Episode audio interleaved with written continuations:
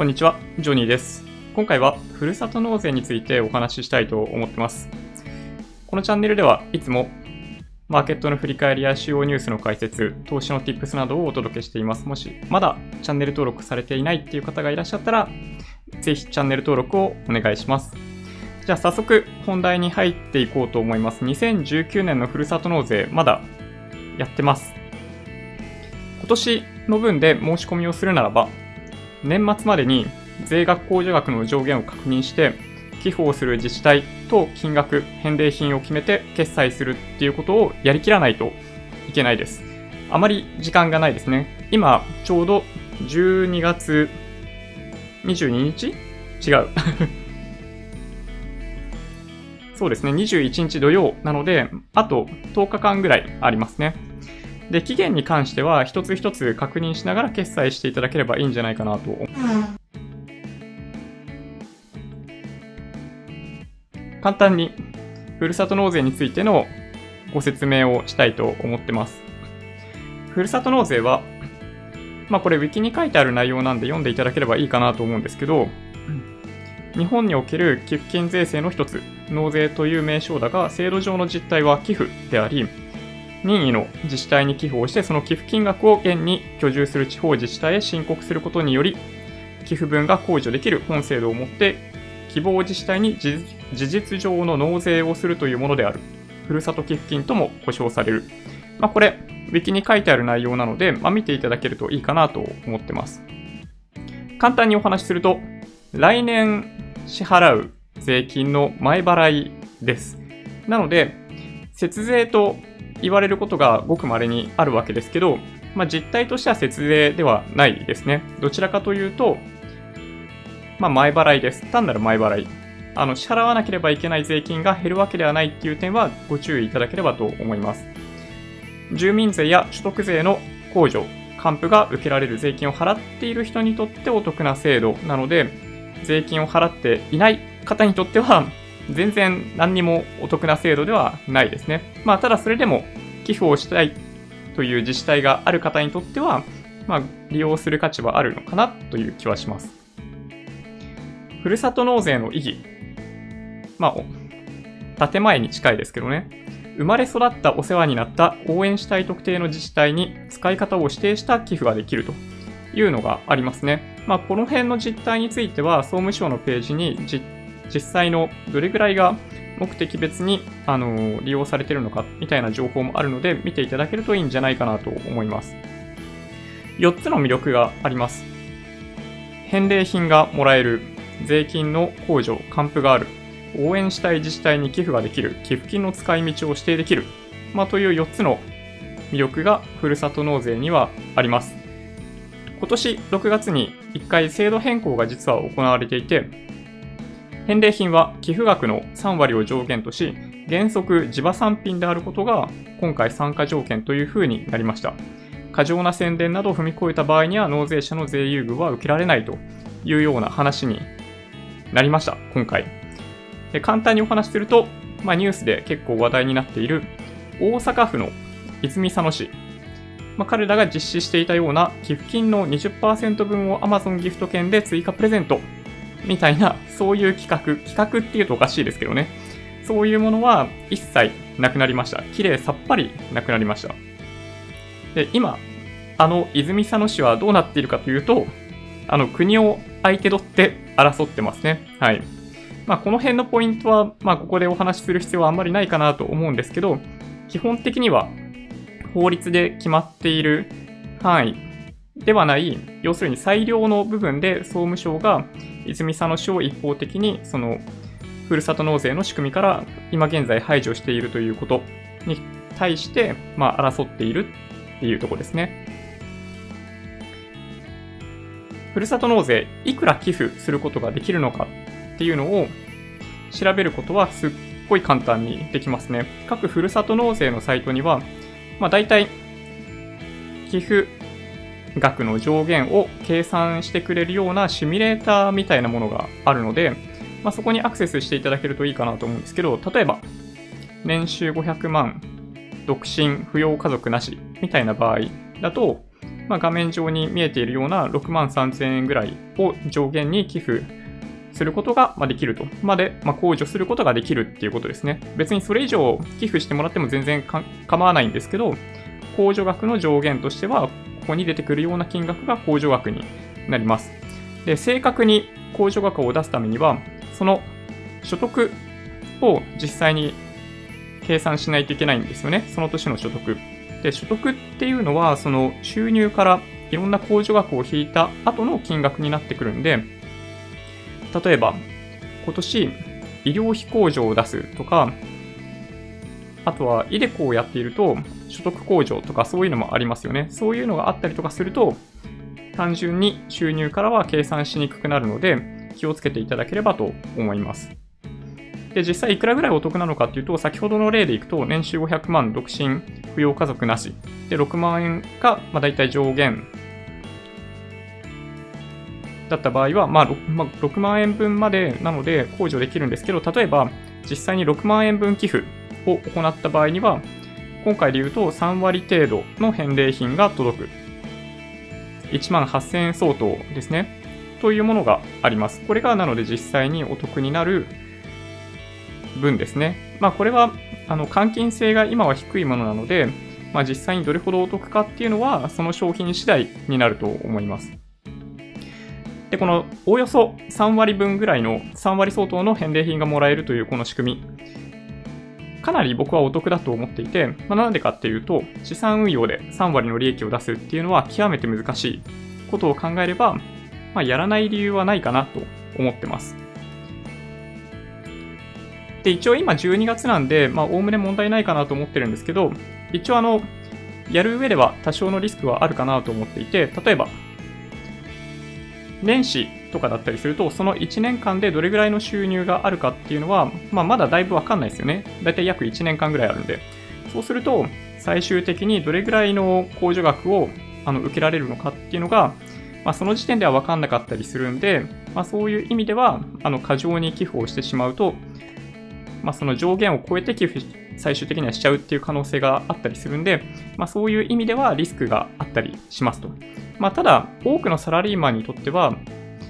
まあ、年収が急激に変わるってことはあんまりなかったりするんで、まあ、僕は、まあ、わざわざ年末まで待ってふるさと納税を利用する理由はないかなと思います。まあ、いつやってもサラリーマンだったら問題ないんじゃないかなと思いますね。で、控除還付の方法なんですけど、ちょっとね、ややこしいんですよね。確定申告をする予定のない人はワンストップ制度を利用すればいいだけなので、これめちゃめちゃシンプルなんですよ。実際に寄付を行った後に該当の自治体から、まあ、届くんですよね。まあ、書類が届くので、その中にワンストップ制度用の書類があったりするんで、まあ、それ記入したりとかして返送してあげれば基本的にはそれで OK。で、確定申告をする場合なんですけど、ワンストップ制度をやった上で確定申告しちゃったりすると、ワンストップ制度のは全部取り消されてしまうんで、確定申告をした場合には必ず寄付金控除も合わせてする必要があります。これは絶対に忘れちゃいけないですね。このチャンネル見ていただいている方だったりすると、例えば、あのー、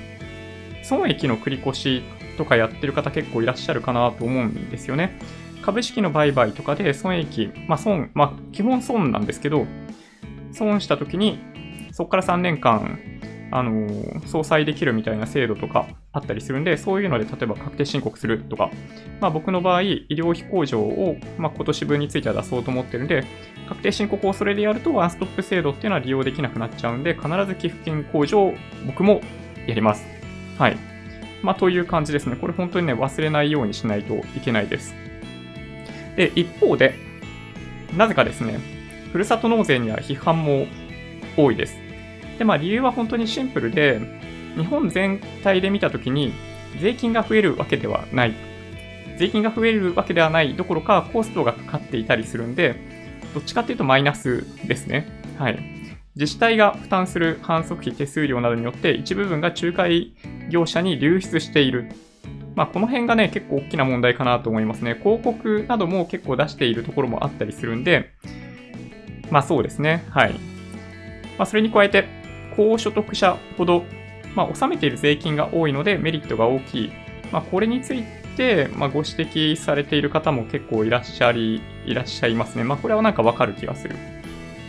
あとは、自治体か、自治体間の競争によって返礼品が地域と関係のないものを扱うケースがありました。まあ5月まではめちゃめちゃありましたね。うん。めちゃめちゃあったんですけど、あの、6月以降は基本的には解決しているはずだと思います。ちょっともしかしたら、なんか抜け道っぽい感じでいろんな製品取り扱っているところがあるかもしれないですけど、ちょっとそこはなんか、まあ、宝探し感覚で探してみてもらえるといいかもしれないですね。で、まあ、今お話ししたように、まあ、批判が多いこの制度なんですけど、まあ、大元の問題はどちらかというと、あの自治体独自に徴税に関しての裁量がないみたいなところとか、例えば日本の税金の仕組みが中央集権すぎる地方創生みたいなものがなかなか行われないみたいなことが問題にあるんじゃないかなと思いますね。まあ、今回の問題に、泉佐野市の問題に関しても、まあ、総務省が裁量の部分を、その、まあ、ある種、まあ、独自に解釈して泉佐野市を排除している。まあ、他にもいくつかあるんですけど、まあ、そういう側面があったりするんで、まあ、そこはやっぱね、課題じゃないかなと僕も思いますね。まあ、とはいえ、まあ、なんだかんだ言って、まあ、やっぱり、利用した方がいいと思います。はい。利用しない手はないですね。6月1日から新制度になって、泉佐野市のような、あの、相当お得なケースっていうのはなくなりましたが、やっぱり今でもだいぶお得だと僕自身も思ってます。で、利用する人と利用しない人で、まあ実質的に不公平と言っていいのかどうかわかんないですけど、あの、そのメリットを享受する人としない人が出てくるっていうのがあるんで、まあ、利用する方が、ま、圧倒的にいいんじゃないかなと思います。はい。で、実際にどれぐらいの人が今利用しているかというと、なんと利用者数400万人まで増えたみたいですね。はい。あっという間に増えました。で、実際に控除額はどれぐらいになってるかっていうと、今年度のケースでいくと3264億円。めちゃめちゃでかいですね。で、まあ、これね、総務省のページにあるんで、詳しくは見ていただけるといいんじゃないかなと思うんですけど、ふるさと納税受け入れ額は、なんか5000円、5000円じゃない、5000億円を超えるような規模になっているらしくって、なんかとんでもない大きさですね、これだけ見るとね。まあ基本的には都市部から流出して地方にみたいな形に、まあ、大体なっているかなという気がします。はい。まあそれゆえに東京に関しては、あのー、まあ、積極的には利用しないということで、あのー、参加してないんですよね。はい。まあ、というわけで、まあ、簡単にまとめっぽい感じになりますけど、ふるさと納税するもしないも、まあ、お好きにしていただいたらいいんじゃないかなと思うんですが、まあ、応援したい自治体を見つけて寄付するのもいいし、堂々と返礼品目的で寄付してもいいし、本質的に制度に問題があるなと思いながらも、まあ、寄付してもいいし、寄付しないのもいいし、あの、ワンストップ制度とか確定申告とかその辺の処理にあんまり自信がないようであれば手を出さない方がいいんじゃないかなとも思います。はい。そんな感じかな？はい。以上ですね。まあ、なので、えっ、ー、と、ちょっと画面を切り替えますけど、まあ僕自身は、まあ正直に言っちゃうと、まあ5月中に、5月までに泉佐野市に、あのす、でにふるさと納税し終わってしまっていて、毎月毎月食材が届くみたいな生活をさせていただいてます。で、今年に関しては災害も結構あった関係で、ふるさと納税のサイトに行くと、まあ、結構そういう特集組まれてますね。災害にあった自治体に寄付をする、なんかキャンペーンページ、企画ページみたいなのもあったりするんで、まあそういうのを通じて、まあ少しでもそういうところに対してサポートできるみたいなのもいいんじゃないかなと思ったりします。はい。そんな感じかな。